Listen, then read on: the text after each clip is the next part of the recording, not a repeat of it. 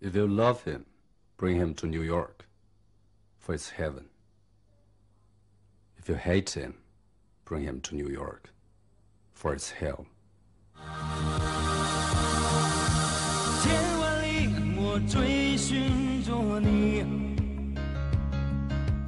Hello，大家好，欢迎收听河端 Opposite Genius，我是安然，我是然。其实，在疫情发生之后，很多亲戚会问我们在美国的时候，亚裔会不会受到一些歧视？嗯，包括最近发生了一些啊袭击牙医的事情，或者是牙医仇视的事情，所以让我们觉得啊有必要来跟大家讨论讨论最近发生的事情。亚裔在美国现在面临的处境。是的，其实嗯，大家会啊有这个讨论，可能最大一件事情就是在美国三月的时候啊，在美国亚特兰大地区。发生了三起的枪击案，总共造成了包括六名牙裔女性在内的八人死亡。然后在隔天的时候，大家又看到了一个视频，就是一个华裔的老人反击一个袭击者的视频。我相信很多人都看过，嗯，对。然后在那个视频的背后，然后大就引起了大家很多讨论，就是亚裔在美国受到了一些，嗯，可能是嗯窘境吗，或者是一些困境。嗯，包括其实从疫情在美国爆发以后，亚裔在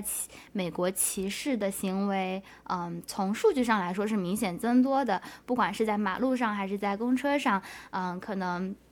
大家都会多多少少受到一些歧视吧。嗯，不管是从疫情带来的，或者是。嗯，种族本身的，对，有看到一个数据是在二零二零年，全美共发生了至少三千七百九十五起的亚裔歧视事件，而且纽约针对亚裔的仇恨犯罪事件增加了，嗯，百分之一千九。就是，其实纽约警察局的数据是说，在二零一九年全年，他们只收到一起报告 anti-Asian incident，也就是，嗯，可能是反亚裔的事件。但是，光是在二零二零年的上半年，他们就收到了二十起。但是，其实这个数字虽然听起来增加了百分之一千九，但其实总数这个数字还是很小。就我想，可能很多人并没有真的去警察局报告这件事情，但是。在二零二零年三月的时候，就是有人建立了一个呃组组织，叫做 Stop AAPI Hate，然后这个 AAPI 里面就是包括 Asian American 和 Pacific。Icelanders，然后其中的这个亚裔就是也在其中。他们从二零二零年的三月到十二月，一共收到了两千八百多份报告。然后其中有百分之七十一是言语骚扰，然后有百分之八点七是人身攻击。然后有一个很有趣的事情，就是他们会把这个说成是 anti-Asian incident，他们没有把它说成是 hate crime。然后他就有解释为什么我们说是 incident 而不说是 crime，因为其实大部分的这种歧视，它可能并不是一个犯罪的行为。它更多的可能是这种言语上的骚扰，就是对你的一种攻击，或者说是，呃，在路上就是突然对你讲一句很不好听的话，所以并不是所有的这些都只是犯罪。嗯，因此警察局可能它的数据是没有那么。呃，多的对，没有那么多的。而且这个 AAPI 其实成立的时间是比较近的，它是在二零二零年三月，对，等于说是疫情开始之后才建立的，所以这些事情才会被大家看到。我觉得，嗯，发生这些对牙医或者华裔的一些多多少少发生的事情，不止不是现在才有的，可能之前就有，只是没有被大家发现。所以我觉得，嗯，今天很有必要跟大家一起来讨论讨论，然后呃，也很好奇，就是。亚裔或者华裔在这边成长或者是生活的处境到底是什么样子？对我们今天就很荣幸的邀请了冰莹，她是我们之前有来跟大家一起讨论过无障碍设无障碍设计的，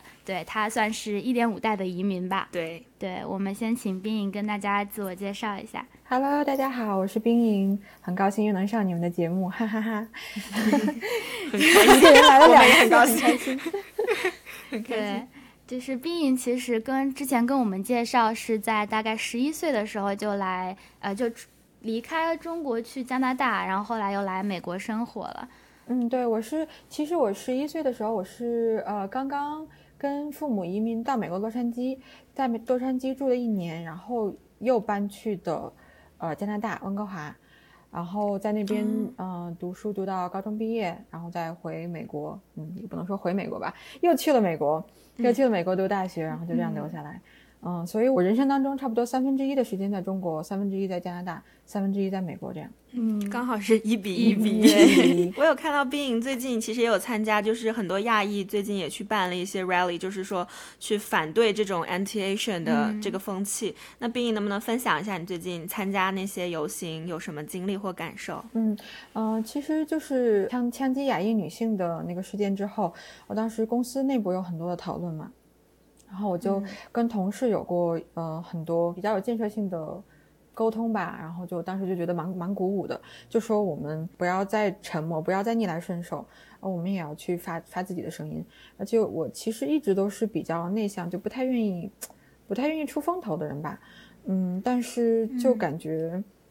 就是真的是因为这一年来，呃其实不只是一年来，就一直以来在国外承受的这种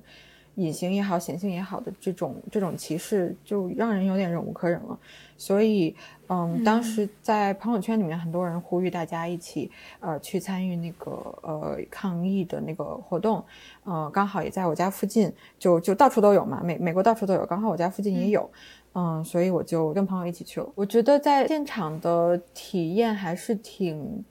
怎么说呢，挺震撼人心的吧？就没有想到会有这么这么多的亚洲人一起站出来，就是一起来喊出我们不要再被 silence，我们不要再再再被强行的沉默，我们要争取自己的权益，而且我们亚亚洲人受到的歧视也是真的歧视，就是一般主流主流媒体好像不太会在意这个亚洲人也会受到歧视这种事情啊。说到种族问题，好像似乎永远都是要么是黑人，要么是呃 La Latino，要么是那个 Muslim，很少会提到亚裔嘛，所以就感觉有必要有必要发出我们的声音，让起码让更多人看到。我们也在也在 struggle，也在也是备受困惑。嗯，我觉得亚裔好像一直以来给人的感受都是比较乖巧，对，打引号的乖巧的一个种族。略显成功成吗？对，所以他会说是 model minority 嘛，对就是我有看到冰当时分享的照片，就是你当时举的那个标语，就是我们不是 model minority，然后我当时就有去查，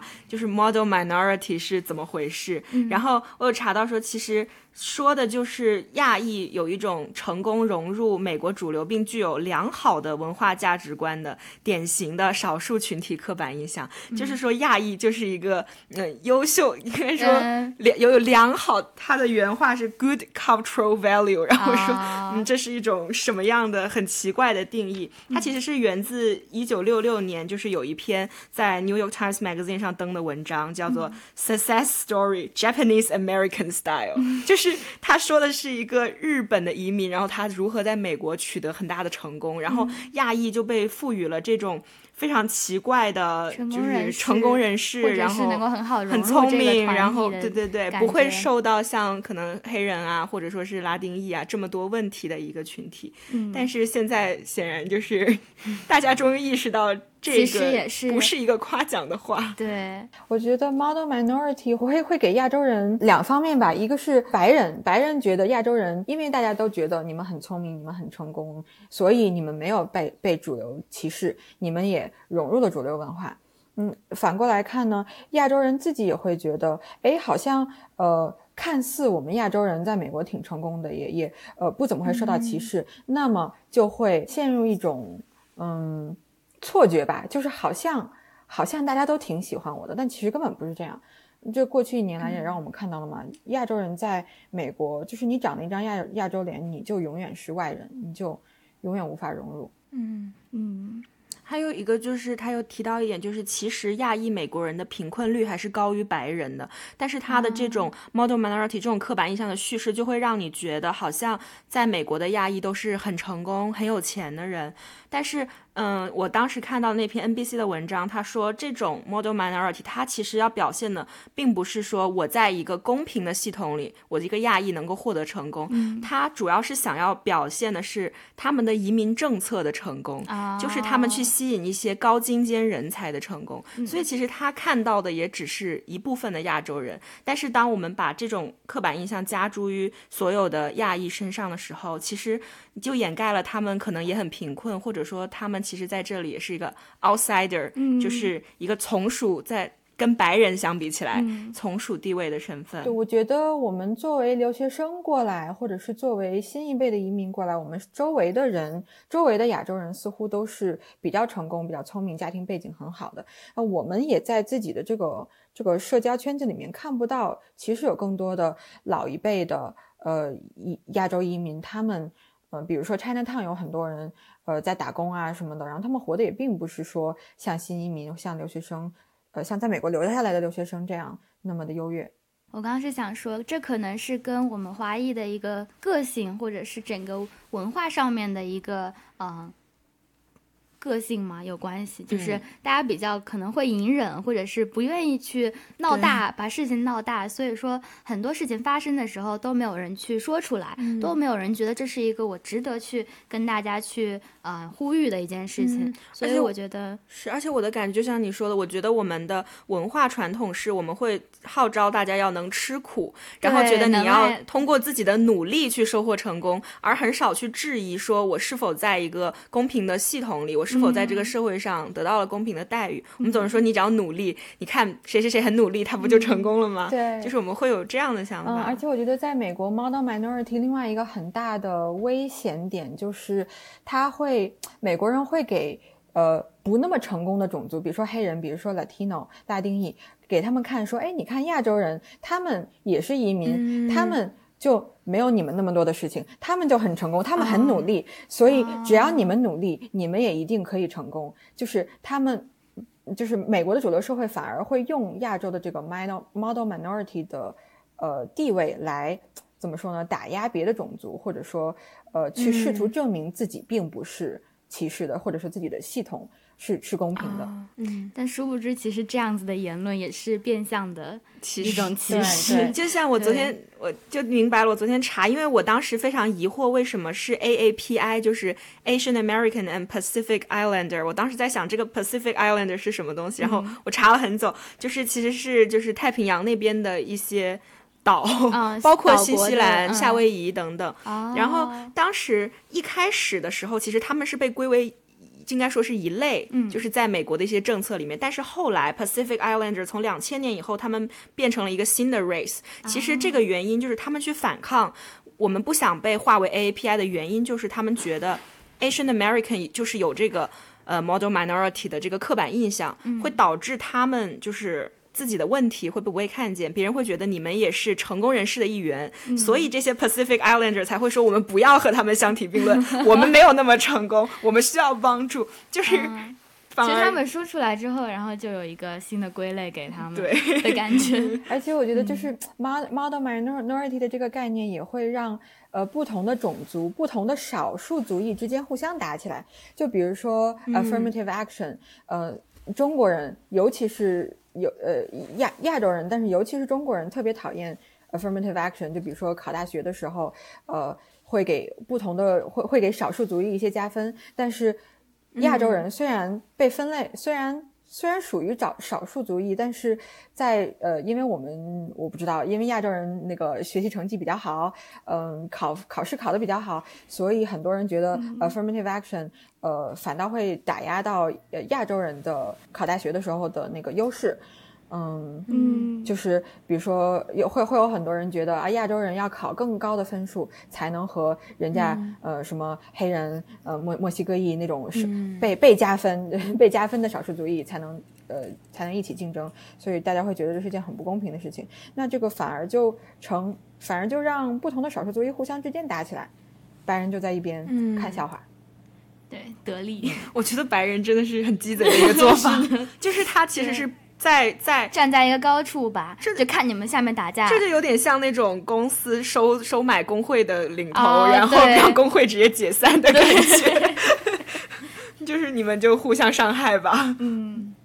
但是，其实我觉得雅意生活在呃美国这个大环境当中，不只是嗯、呃大的，我们看到是被枪击，或者是、嗯呃言语上面被口语歧视什么，其实小到生活当中，或者是嗯、呃各个方面吧，我觉得都会有一些嗯、呃感受。可不可以请冰莹就是跟我们讲一下，嗯，在你从中国来到美国之后。包括在加拿大，可能啊会不会受到一些啊你觉得不适应的地方，或者是你觉得啊可能是对让你不针对舒服的对让你不舒服的一件事 情。嗯，那说起来就非常非常的多了。我觉得小时候受到过的歧视比较严重吧，嗯，嗯可能也跟这种 model minority 的错觉有关。就是长大之后，因为我因为我呃一直很努力的要考一个好的大学，要进一个好的公司，被优秀的人所包围，所以我好像长大之后就不再那么的轻易会接触到歧视这件事情。嗯嗯，那是因为我，呃，我就是很很刻意的把自己包包包围在一个安全的一个 bubble 里面。但是我觉得小时候就是在读书的时候的那些经历，可能反而是更真实的社会的写照。嗯，是刚来的时候，对，刚嗯，还是就是整个读书期整个读书期间，其实都都受到过不少的歧视。其实最多的、嗯 最多的还是我刚到洛杉矶的时候，那个时候洛杉矶啊，这是很多很多年前了，十几年前，呃，可能要快嗯。二十年前了。呃那个时候洛杉矶的中国人非常少，中国大陆人非常少，台湾人很多，嗯、然后台湾人就会抱团。嗯，然后因为当时我们学校里面只有我和另外两个，呃，另外一个就是我们两个大陆来的，所以那个时候被台湾人欺负过的经历是非常非常的多的。嗯，天哪，啊，对，台湾人排比较排外吗？还是说我觉得他们是言语上的主要是言语言语上的吧，或者是社交上那种冷暴力，就尤其是女生之间就会。就经常会呃取笑我怎么怎么样啊，或者说呃当当着我的面说大陆的坏话，什么啊我听说你们大陆路边都都有很多弃婴啊，什么你们你们女女孩子都没人养啊，女孩子生下来直接被杀掉，嗯，或者就就什么在新闻上看到什么大大陆的负面新闻，就故意放到我眼前来来讲，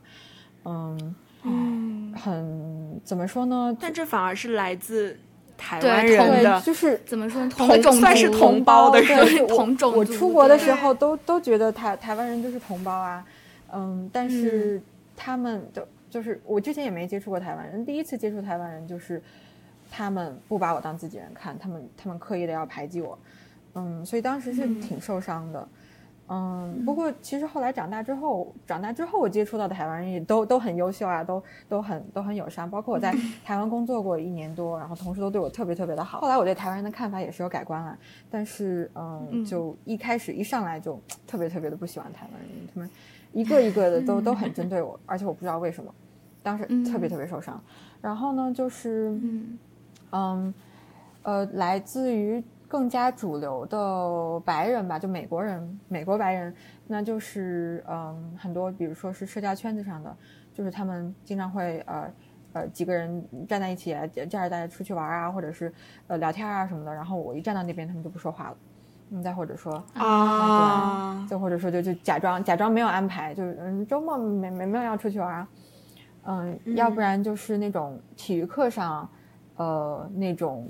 怎么说呢，就比较鄙视亚洲人吧，嗯，比如说那个呃小学中学的时候，体育课经常是呃会是那个老师先叫两个体育比较好的人分队分队，比如说要打什么打那个呃 dodgeball 躲避球，然后就会老老师叫两个队长。然后那个队长一般都是体育比较好的，那自然都是白人。然后队长他们会轮流选人，就选这个班上的呃人，谁谁想到我的我的一组。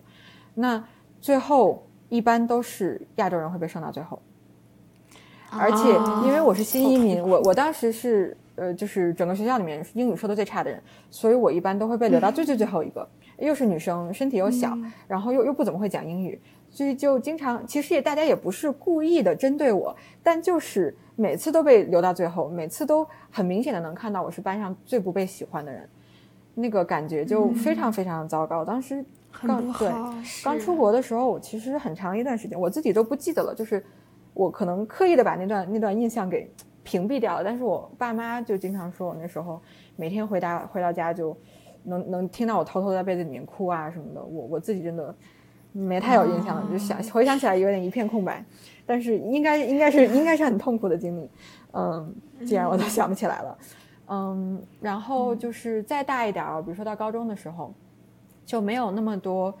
嗯，怎么说呢？到到高中的时候，是因为我在我到加拿大温哥华那边中国人特别的多，所以不那么的被被排挤了，就是我能找到我自己的 comfort zone，我自己的舒适圈。嗯嗯，朋友都是中国人，嗯，每天下了课就讲中文，所以呃，会怎么说呢？陷入一种我好像融入这个社会，我好像过得还不错的一种错觉吧。嗯。但其实，呃，还是能感觉到呃美国人就不爱搭理我，嗯、尤其是我我印象比较深刻的一次哦，是当时我刚出国的时候，我们亚洲人都会取一个英文名，啊尤其是中国人都会取一个英文名。嗯。我当时叫 Emily 啊，我已经很久很久不用这个名字了，嗯、但是读读高中的时候，为了更更好的融入这个社会吧，就大家大家都会取一个英文名，嗯、然后我在那个一次在上课的时候，呃，就讲到中国历史啊还是什么的，然后老师问起来我问起来我，呃，可能因为我坐的比较靠前，我个子矮，坐的很靠前，他就问我，哎，你中文名是什么？嗯、说出来让让大家就是了解一下你们文化嘛，就很好奇，你们中国人都会取英文名，那你原本的名字是什么？然后我就说，嗯啊，我叫我叫冰莹。然后当时课上就有一个，嗯，白人男生，就立刻就开始哈哈哈的大笑。然后他说，Go back to your village。啊当时真的特别特别的受伤，就是而且还不知道怎么反驳这种啊，那时候年纪小嘛，也比较脆弱，就根本无法反驳。然后呃，也不是说无法反驳，就是当时就是一一就脸面面部通红，然后什么也想不出来，就脑、嗯脑子一片空白。头脑一片空白，对，就就想就想找个地方钻进去。然后当时老师也没说什么，可能那个年代老师也不太会 handle，不太会处理这种事情吧。嗯。他就什么都没说，然后他就继续讲课了。但是就我我那一整天我就心情都非常非常糟糕，就嗯。就就是感觉我在我在这个国家这么久了，我英语也说的不错，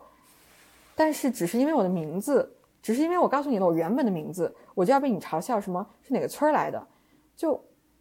嗯那种赤裸裸的敌意，赤裸裸的那种排外，就让我特别的难过。嗯嗯，而且我会想，那么你表面上对我好的外国人、美国人、白人，嗯，表面上对我好的加拿大人，他们是不是心里也是这么想的？嗯就感觉，嗯，不知道，就就就特别的无助吧，就好像，嗯，这个社会一点也不欢迎我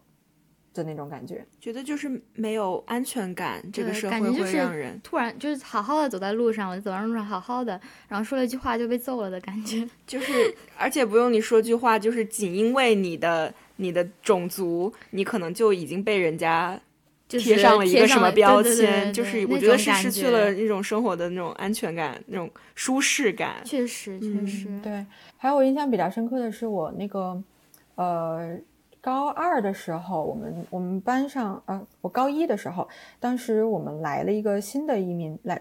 从中国来的新移民，然后她是一个性格特别要强的女生，呃，也也很努力，也很优秀，呃，说话特别的冲，就不是你那种 model minority，不是那种乖乖的逆来顺受的，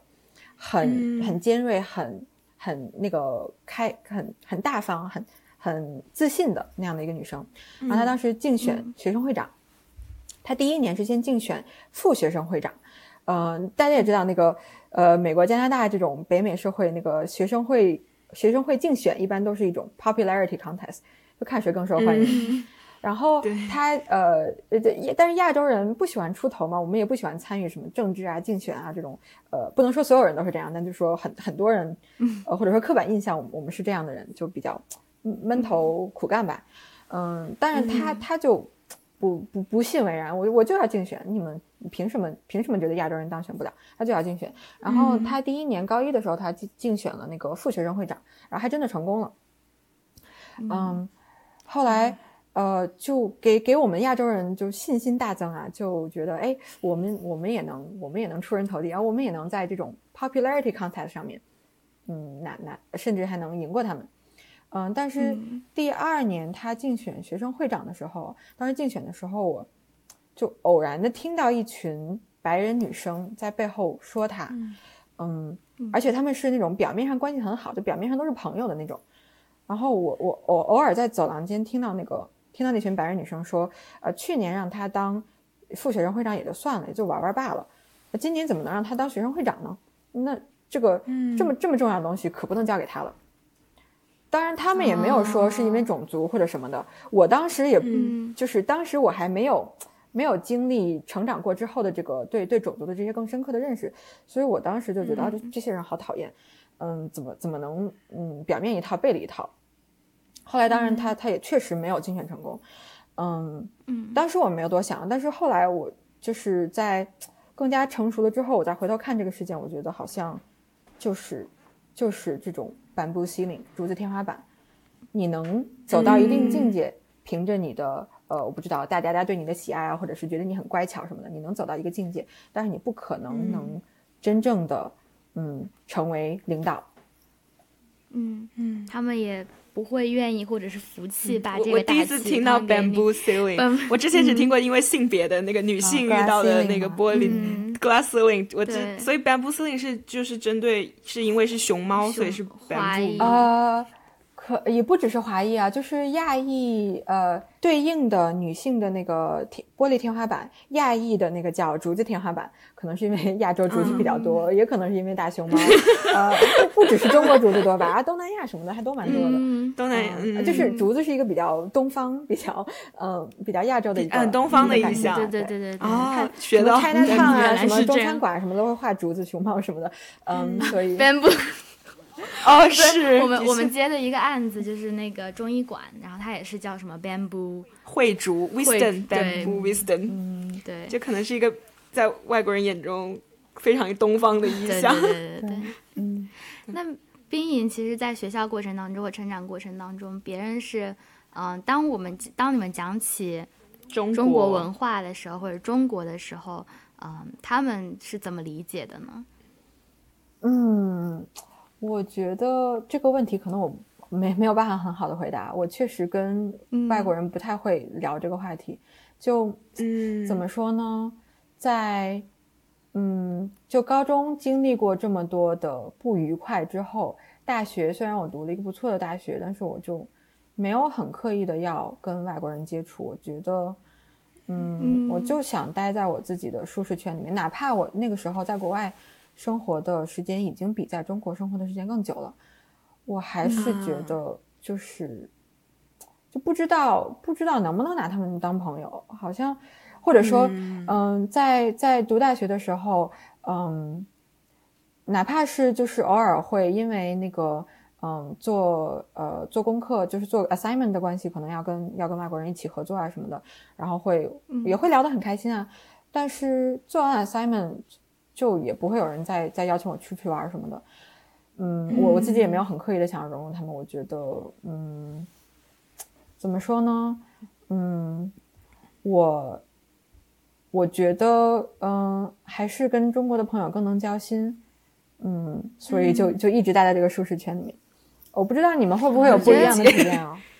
没有，我们俩是一模一样的一模一样。对，因为我们第一学期，我们学新闻系嘛，我觉得我们觉得交更多的朋友，了解当地的文化是一件很有意要的事事情所以我们两个其实，在第一学期没有刻意的说我们要我们都没有一组，就是对，没有一组，会刻意的去跟美国人去交，就是交友，或者是做一组，然后去更多了解他们。但是半学期下来了解，发现我真的没有办法。真的没有办法。对，就是可能做作业是可以，但是如果说你真的要做朋友或者是交心的那种，可嗯能，嗯，对我们来说，一个是没有那么必要，因为他们 party 啊，或者是我们没有那么 enjoy 这种对对对对活动。对。第二个就是我也真的没有办法跟他们有共鸣感而。且我有时候在想，他们真的想邀请我们吗？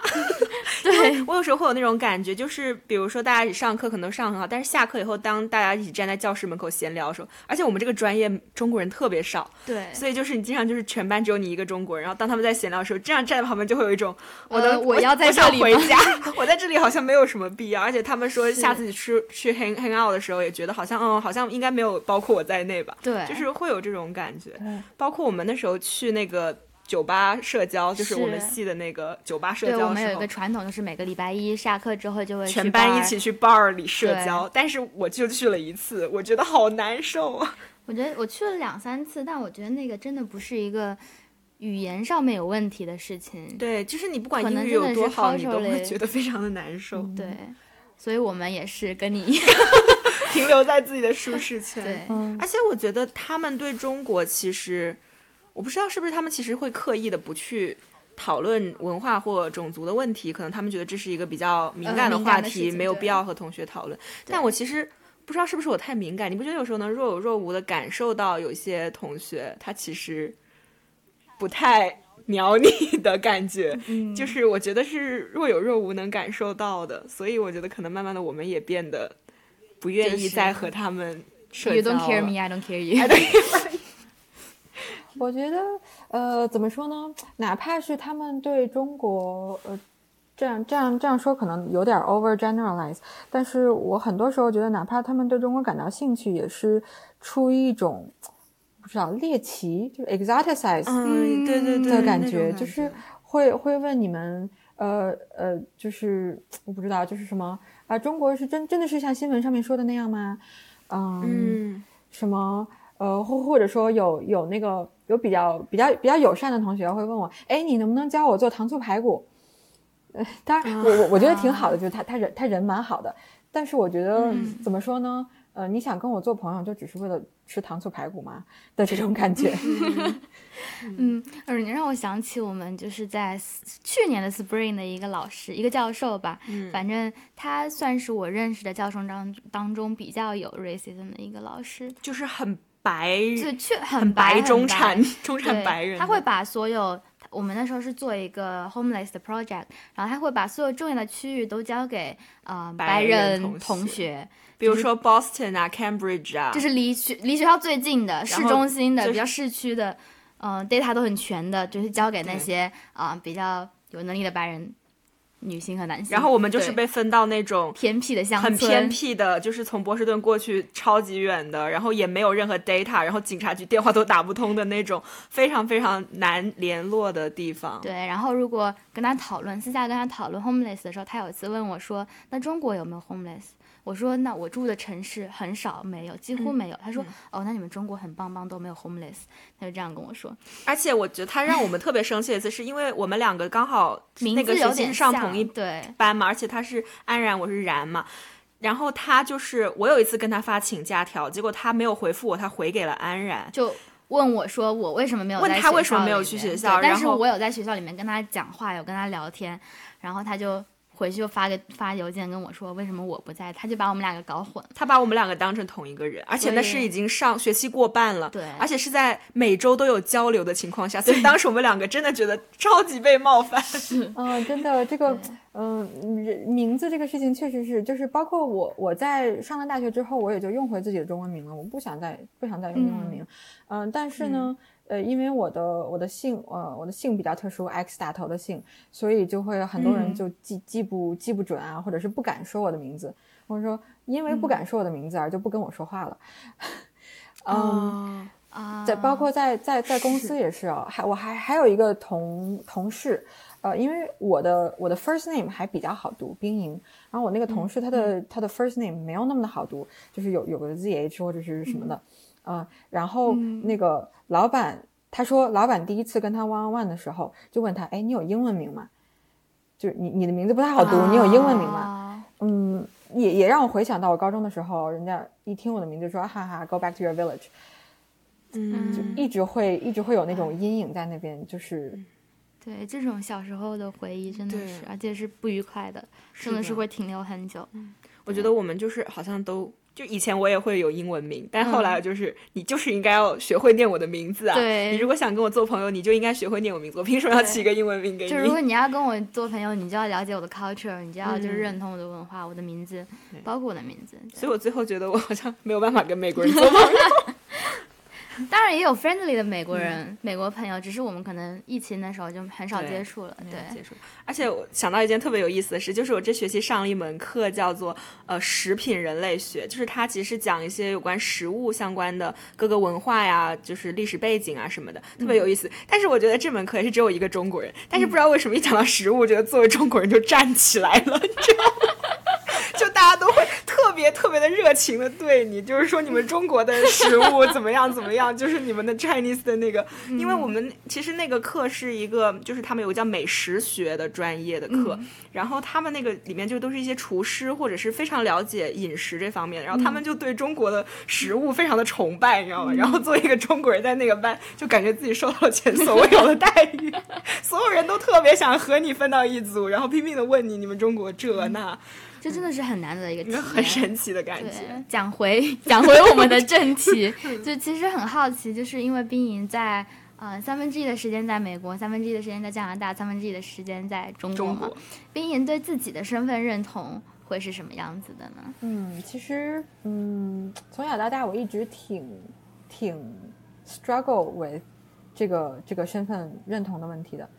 嗯，刚刚说的好像因为英英文讲太多了。嗯，没事。嗯，就是，呃，在在国外生活的时间比在中国多了之后，我就会一直，嗯，不知道很长一段时间不知道怎么定义我自己。嗯，说我是中国人吧，可能很多中国人都不愿意。嗯，说我是美国人，那美国人当然更不愿意了。说我是加拿大人，加拿大人也就一看你就不会觉得你是你是加拿大人或者美国人。嗯。我现在呢，现在我也想的比较开了。我对自己的定义，呃，首先我，呃，如果非得要挑的话，那我肯定还是骨子里面是中国人，我说中文说的最流利，嗯，中对中国的文化最了解。那么其次呢，我不只是不只是中国人，我也是一个 global citizen，我是个世界公民，嗯，全球公民，嗯嗯，因为我在这么多不同的地方生活过，接触过很多不同的人，接触过很多不同的文化，嗯，所以肯定。呃，怎么说呢？也不能说是纯种的中国人吧，嗯，也不是，也不是美国人，也不是加拿大人。那么，嗯，有必要刻意的给自己加一个那么确切的 label 吗？就，嗯，就当我是世界公民好了。嗯，就是一个文化认同上很。是一个很，我觉得是一个很复杂的问题，尤其是上次因为跟 Bing 聊完节节目，当时他给我们推荐那个电影叫《The Farewell》，我就去看了那个电影，然后它里面有一段就是特别有意思，就是他们一家三口从美国回中国，然后他爸爸的兄弟呢是一家三口从日本回中国，嗯，当时他们就在饭桌上讨论，就是说。到底是不是中国人的问题？然后我当时看了，觉得我特别的窒息。我说哇，这个真的太真实的中式的那种家庭聚餐，就是每个人都每个人都在明枪暗箭的。就是他当时是嗯，相当于这个主角 Billy 他的妈妈在说美国怎么好怎么好怎么好。然后呢？嗯，他奶奶后来就说：“你怎么着也不能说中国不好，别忘了你们都是中国人。”然后他爸爸就说：“我们现在应该算是美国人吧？我们拿的是美国护照。”然后他叔叔就说：“我永远是中国人，不管住在哪，拿哪国的护照。”然后我当时觉得啊，太窒息好痛，就觉得你们一家人吃饭一定要这样吗？而且他后面还有更激烈的就是他们的姑姑。去说，嗯，不管你们觉得国外有多好，你们自己的父母还在国内，就是父母在不远游，你们这样就是不孝嘛，相当于意思。然后呢，他妈妈，主角的妈妈就阴阳怪气的说：“那你还想把你儿子送去美国？” 然后他就说：“天哪，这个电影实在太让我窒息了。”我觉得身份认同这件事 情真的是，对每个人来说都是有不同的一个。定义吧，我当时就在想，对啊，你说他爸爸说我拿的是美国护照，就是美国人，我就是美国人。对，还有个人说你的根，你从小生活在中国，你出后来才出去，所以你才是中，你是中国人。嗯，就是我觉得对每个人来说，哎，都是件很复杂的事情。对，对，因为今天其实我们去跟一个朋友聊天，他也说他是留学生嘛，他也说他其实没有办法融入 A B C 的圈子，就是。A B C 又是一个对对不一样的，又是一个。我也是从从从小就能感觉到有很多很多不同的圈子。那首先白人有他们自己圈子，但是在亚洲人里面又分呃 A B C，然后分大陆来的，分香港来的，分台湾来的，嗯，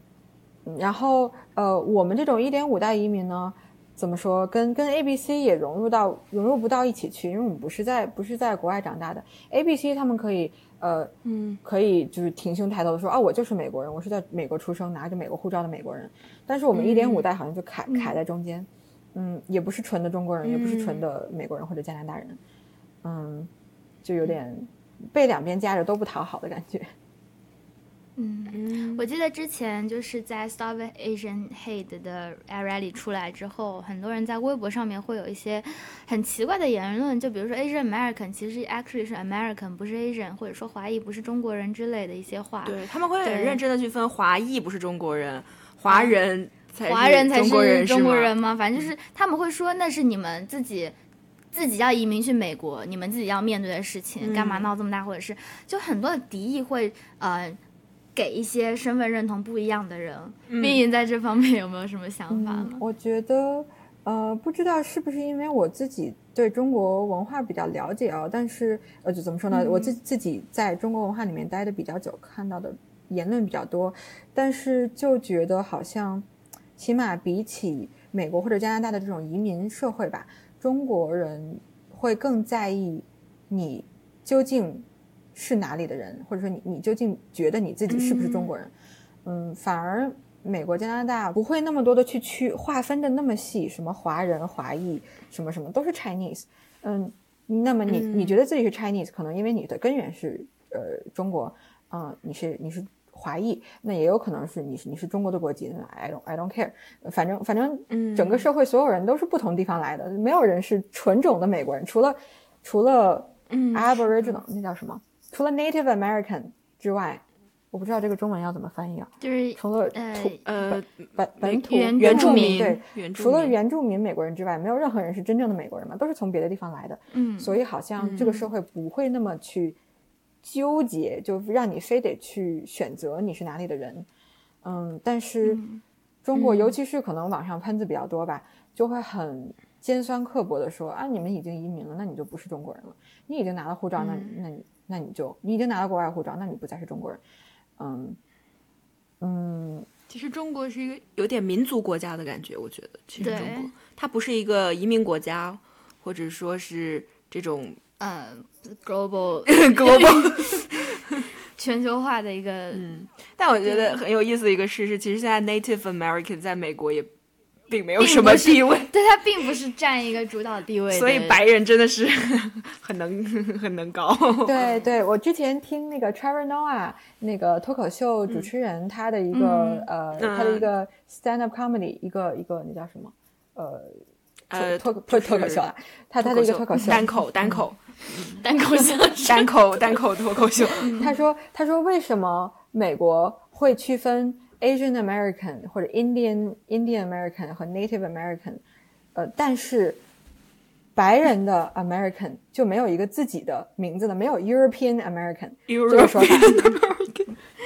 尤其 Native American，他说，如果你是某一个地方的 Native 的人，并且你现在仍然住在那个地方，那你不就是美国人吗？那你不是 American 吗？那为什么会有 Native American 这个说法？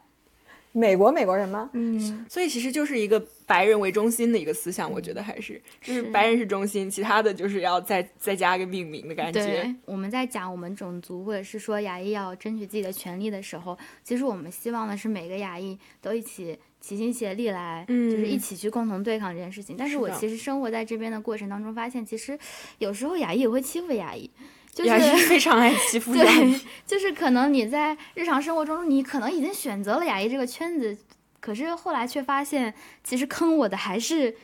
牙医这个圈子里面的人的那种感觉。就是，经常会有说海外华人就是坑华人，就华人专门坑华人。我会有这个 想法，是因为我们今天中午去吃饭的时候，就刚好呃遇到了一个开中国中国开日本餐厅的中国人，对开日本餐厅的中国人，然后他就是嗯、呃我们本来位子选在外面，又决定了，因为在外面太晒晒了然后就进去，他就说什么你要进来你就早跟我说，不要 waste my time，、嗯，然后就觉得我们要换位子，怎么是 waste my waste your time？然后他就是本来就挺空的，然后对他对他对隔桌的那些外国人都很热情的在聊天，但是对我们来说就是对我们就置之不理，非常不耐烦。对，然后最后结账的时候跟我们说什么日料店就是要给百分之二十的小费，然后已经给你们圈出来了，你们记得给。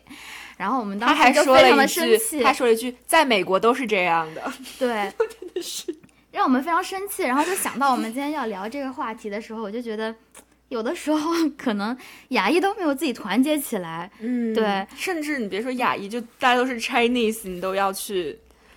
用中文跟我们说，在美国都是这样的。我就觉得他简直就是一种嗯，我们都气到失去了语言。当时那是都不知道说什么，都气傻了。嗯嗯，对，这个我也听过很多遍啊，就是说在美国最爱最爱坑中国人的就是中国人，而且好像尤尤其我们是新移民的时候，会有很多在这边待的比较久的移民就跟我们说。嗯，尽量不要去中国人开的店，就他们专门坑新移民，就专门挑你们英语不好就欺负你们。那具体能不能给出来例子，我也我也给不太出来。嗯，但是就是不少人都这么说，嗯，让我也是蛮蛮心痛的。嗯，这样，而且我在想，其实像台湾啊、香港人，他们也有自己的圈子，然后他们对大陆人也会有一种莫名其妙的霸凌。对，这一点，其实我这。对，但是我这一点，我觉得这几年可能有一些改变，因为我当时来的时候，因为我们在台湾念大学嘛，所以我来的时候其实有我有一个台湾的大学同学在这儿了，然后当时我跟他就是有聊这个事儿，然后我发现他其实反而是要去跟很多大陆人做朋友，因为现在的大陆留学生太多了，他其实反而。更难找到台湾人的圈子，所以其实现在有点反转了，反而是他要去努力的适应我们大陆人的方式。是这样，对，贝拉是这样的。他，对对对，他是他说他要去，他对他说他要去适应大陆人的生活方式，然后是学着和大陆人相处，学会我们的用词，不要说垃圾，要说垃圾。就是我觉得这件事情已经反过来了，就是因为其实现在大陆的留学生更多，嗯，你反而找朋友的时候更难找到很多台湾人了。是这样，没错。这个事情也挺有意思的。就是因为我我小时候经常被台湾人欺负，那也是因为整个学校特别特别多的台湾人，但是只有我一个一个两个大陆的，所以我们就经常被欺负。但是读到大学的时候，那又是从从小学到大学，又又跨了接近十年。那个时候就中国留学生已经压倒性的人数多了，嗯，所以很明显的能感觉到，呃，好像香港、台湾来的留学生更更加弱势一点。变老实了，这个这好好现实啊！这个世界，因为我我我有这个感觉，是我们想要聊聊的是我们可以做什么面对就是嗯 Asian hate 的时候，嗯，然后我就想到是不是要团结起来？但是我们真的有办法团结起来吗？好像也是也很难，嗯，而且有时候可能是因为我没我那么在意外国人嘛，有时候可能有些中国人让你觉得更没有办法做朋友，对，就是可能是一些性格上的，就是。毕竟大家虽然都是中国人，但是可能性格也很不一样，要团结。但我觉得在争取权益这方面还是应该团结，因为其实我有去查，Asian American 这个词也是被人为创造出来的。它这个词，而且并不是说白人创造出来为了歧视，因为他们其实真正的贬损词说的是 Oriental，就是所谓的东方人。它其实就是在这个种族主义历史上嘛，就是将欧洲作为世界的中心。你在欧洲的东方，所以你们就全部都叫 Oriental。当时是因为这个词，它其实才是一个贬损词，所以在一九六八年的时候，就有学生活动家。创造了 Asian American 这个词语，它其实是为了创造一种战略性统一的政治身份，去抵抗白人对于亚洲人的这种贬损或者说压迫。嗯，所以其实也许我们是可以找到一种统一战线吗？可以这么说吗？并觉得我可以做 有什么可以做？因为并好像有在比如你的公司呀什么的有去。对，一些活动，我觉得就是真正，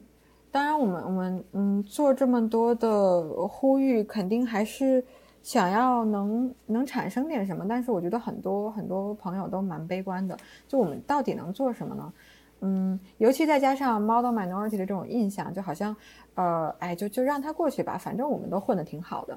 嗯啊，收收入也高啊，学学习也不错，就就没没什么太大所谓吧。嗯，再加上你，你就算站，你就算出头，你你去，我不知道你你你能讲什么呢？你你能带来什么改变呢？嗯，是吧？好像也改变不了。嗯，但起码我觉得让我自己觉得很有意义的事情啊，就是在。公司里面和更多的同事分享我的故事，就是我从小到大的成长经历，我的身份认同的问题，呃，我受到的歧视，呃，隐形的、显性的歧视。当时我们有一个就蛮蛮大的一个呃，我们组的一个讨论串，呃，不同的嗯亚洲亚洲移民来来分享自己的一些故事，然后就是事后就有很多的白人同事来跟我说，哦，我学到了很多，我从来不知道你们会你们会有这样的问题。就我觉得，I'm I'm feeling more educated on on race，嗯，这我觉得是一件很有意义的事情，嗯，所以更多的起码作为第一步，更去跟更多人讲我们的故事，然后去创造更多的 ally，更多的盟友，呃，能为我们发声，能能更加的留意身边隐形或显形的一些歧视的现象，嗯，我觉得这是第一步我们能够做的，因为。嗯，毕竟现在现在要迈迈出第一步都不容易，毕竟还有很多人觉得亚洲人没有在美国受到歧视，所以这个嗯，教育 education 我觉得是现在最重要 awareness，嗯，这个是可能现在是最重要的一步。嗯，我觉得很可怕的就是这种很多人觉得亚洲人没有受到歧视，其实也是我觉得也是 model minority 这种叙事的一个副产物。是，就是这其实是让我特别联想起，包括其实像女权主义的运动中也是一样的，就是当有一些很成功的女性的时候，她们就常常被拿出来当反例，就是说她也是女的，那她都可以，你不行是因为你不够努力啊。其实背后的逻辑其实我觉得他们这个逻辑都是一样的，就是当你去创造一些创造一些就是仿佛成功案例的时候。就会有很多人觉得没有啊，我没觉得你们被歧视啊，所以我觉得大家可能就是要更去意识到歧视是不是真实存在的，然后你身边遇到的偏见是真实存在的，而不是说觉得只要我自己努力，我只要能够成为一个成功人士，我就可以摆脱这种就是对于整个群体的恶意。我觉得，我觉得，因为亚洲人受到的歧视很多时候是隐形的，你看不太到。呃，比如说竹子天花板，你很难。抓到证据说就是因为我是亚洲人，所以你不给我升职是吧？嗯，或者说呃，我我大学的时候，我那个走在街上被人砸过雪球，就很 random 的被路过的车车里面的人朝我身上砸了个雪球。那我不知道是不是因为是因为我是女的吗？是因为我是看起来好欺负？因为我是亚洲人吗？我不知道。就是我们很难很难真正的说我被歧视了。这种这种，因为我的种族所以被歧视了，这个证据很难找到。所以我觉得我们可以再敏感一点。嗯。嗯，我们可以更多的、更多的跳出来说，就包括那个之前，呃呃，亚特兰大的那个 shooting 死了那么多亚洲女性，还有很多人在外面说这个这个和种族没有关系，它只是什么性癖、性瘾，对对。正是因为 model minority 的印象，让很多人觉得好像亚洲人没有被针对，亚洲人没有被歧视，所以这些呃这些说不太清楚是不是种族歧视的话题，都会被扫到一边去。那么我们就要更加的，嗯，更加敏感一点，要更更更更站出来说，这就是歧视，嗯。嗯。嗯，这样才会有更多人注意到我们的存在吧，起码，嗯。嗯，这真的让我一直想到，就是包括像 Me Too 这些运动，也是经常有人说。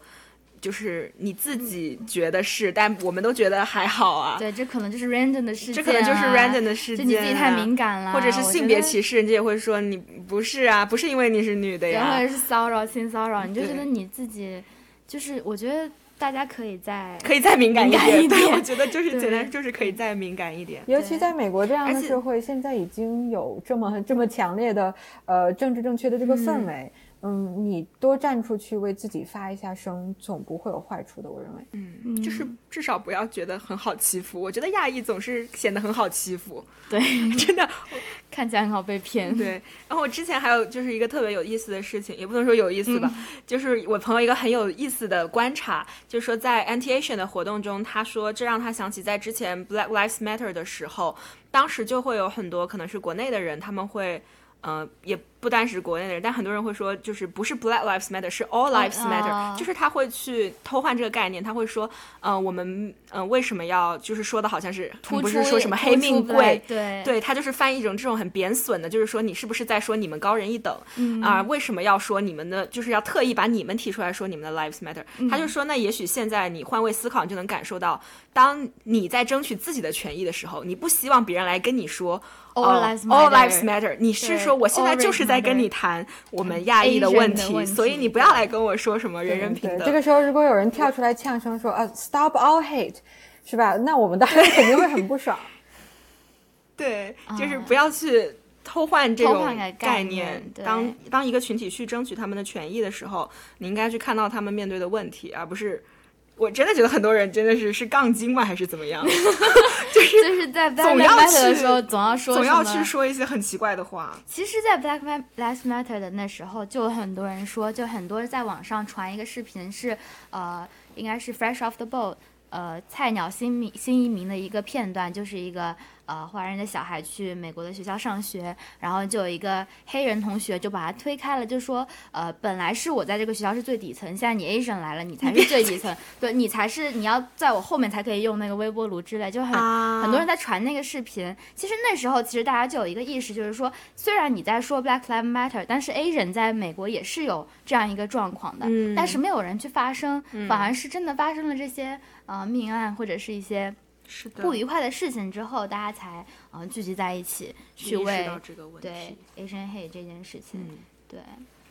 其实我们我们今天的讨论就是除了最近的这些 anti-Asian hate 的一些呃时事啊，包括是大家的一些想法，其实还有就是冰莹她的这个新移民的经历，我们当时也觉得特别有意思。对，因为其实我们很少能，我我觉得是我们很难去想象一点五代是什么样子，对，对我其实说实话，毕竟提以前我从来不知道一点五代移民这么一个会有这个有 struggle，有这样的一个词，你知道吗？我没有嗯。去想到，但是当我想到以后，我就发现这真的是一个很矛盾的身份，因为你既不能像 A B C 一样从小就是说我就是美美国人，国人我没有什么没有什么疑惑，嗯。但是也没有办法像就是一些过来留学老移民、哦或者说是年纪更大的才移民的人，有那么嗯已经形成了自己很清晰的身份以后的移民。对，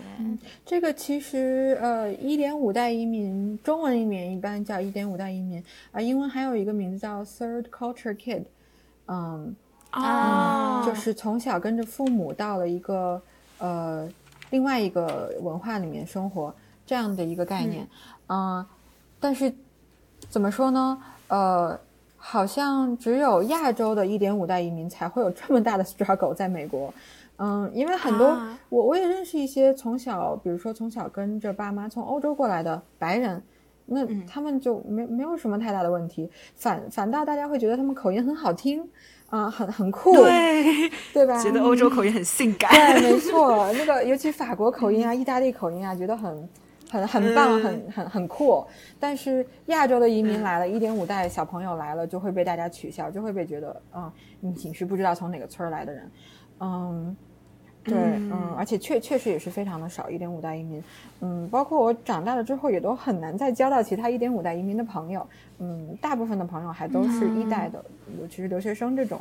嗯，比较多，所以真的很多时候一点五代觉得自己挺无助的，就哪个群体都融入不了。包括我，呃，我现在朋友绝大多数都是呃留学生留下来的，嗯，他们就会就会看很多那个国内的综艺节目啊，知道很多国国内的明星八卦啊，呃，然后听国内的音乐啊，因为和我不一样，因为我从小不是在中国长大的，我就没有那个文化环境，我就和他们也聊不到一块儿去。那和那个从小听 rap 长大的 A B C，我也和他们聊不到一块儿去。嗯，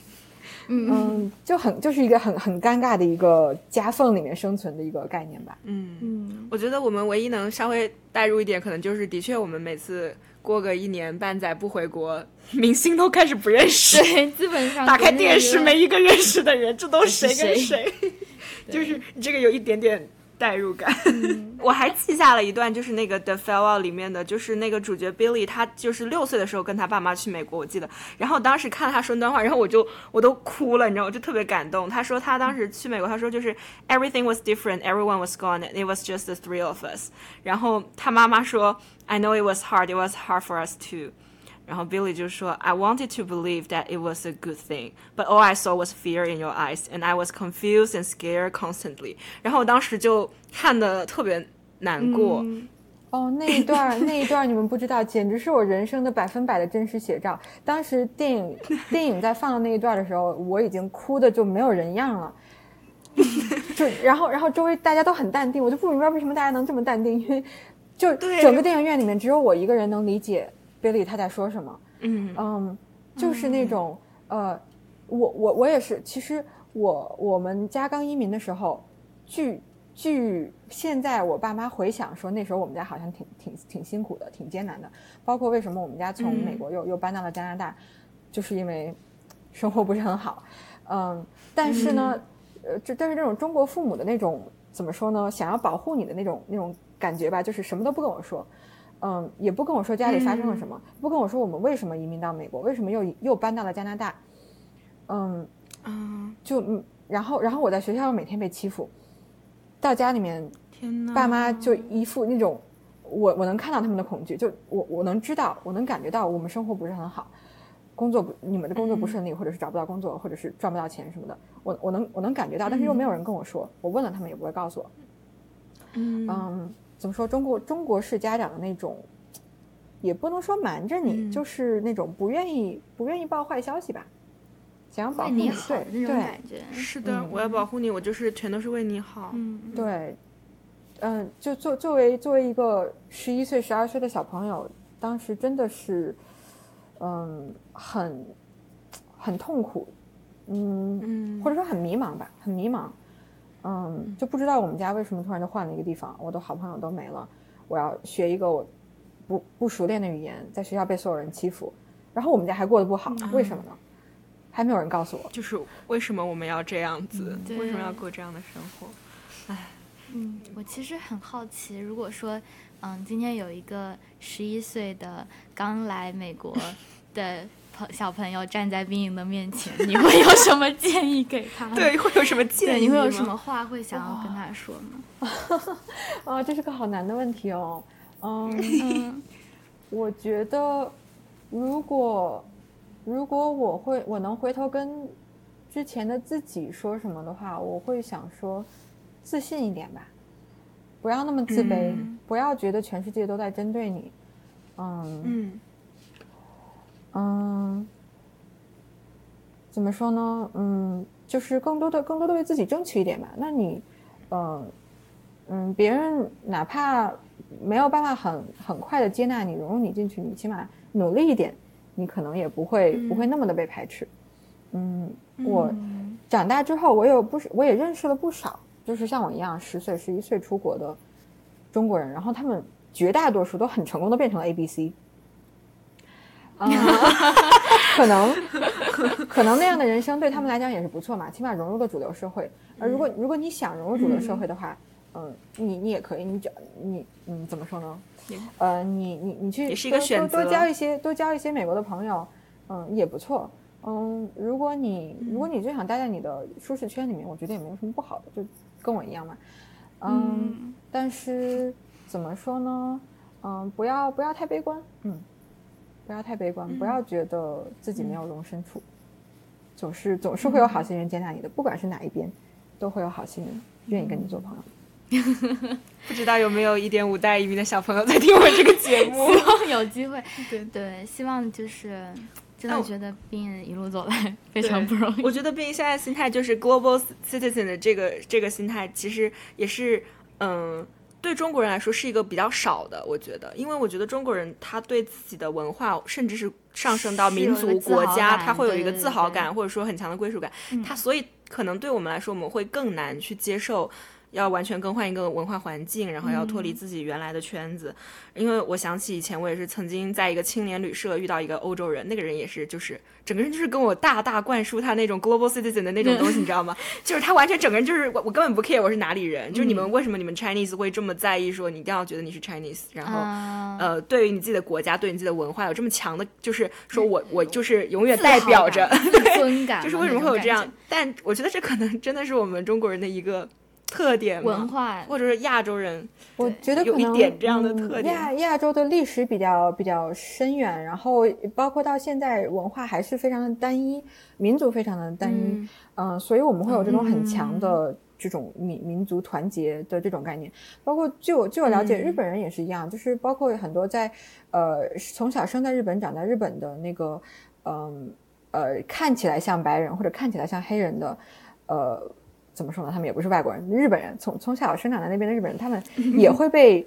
长得像日本人的日本人而而排排挤，嗯，感觉融入不到那个文化里面。对对对对对，嗯嗯，我觉得呃日，本人也是很神奇。对，呃，日日本这这一点和中国蛮像的那种那种民民族感吧，嗯。嗯但是我对自己的定义就是我，我既是中国人，我也是全球的 global citizen。嗯，没有、没有必要非得那么强烈的定义自己吧。嗯，开心就。好，就人人就这么一辈子，开心就好你在哪儿生活，在哪儿开心，嗯，你在哪儿生活开心，你就在哪儿待着就好了，嗯，你你的你跟什么样的朋友待着在在一起更开心，那你就跟那那些人在一起好了。不管他是哪国人也好，嗯，不管你自己认为你自己是哪国人也好，其实，嗯，为什么要那么严苛的去要求别人呢？对啊，对，嗯，是的。我觉得就是真的是开心最重要。我觉得很多的我们那种 struggle 可能都是来自于，嗯，我觉得中国人对家庭的重视，就是我们常常会觉得我的根在那儿，然后我的嗯外公外婆、我的爷爷奶奶在中国，所以我就是要把那个作为我的一个嗯，root，就是根。对，嗯 但是其实就是个体嘛，人家觉得就是现在就是大家越来越个体化的生活，就是你要找到自己觉得舒服的生活方式，其实就够了。是的，嗯对我们这期的节目也是，嗯、希望大家能够了解一点五代移民，嗯并且了解现在我们正在发生的 starvation hate、star AAPI hate。对然后大家如果有机会可以去帮亚裔发声的时候，我觉得也希望大家可以站出来说出自己的故事，说出自己的想法。努力，就算做不到，至少也不要去说风凉话。我觉得，对，好，那我们今天节目就到这里结束了。嗯如果你喜欢我们的节目的话，欢迎你在 Apple Podcast、Spotify、小宇宙等的可各个可以搜到 RSS 平台收听我们节目，并且给我们建议。嗯，你也可以关注我们的公众号“奶到 Milky Way” 参与讨论或给我们打赏。嗯，在哔哩哔哩也可以搜索我们的节目“河对岸 OTG”。嗯，那我们谢谢冰莹，谢谢冰莹，谢谢谢你们又邀请我来。不会，那我们就再见喽，再见，拜拜。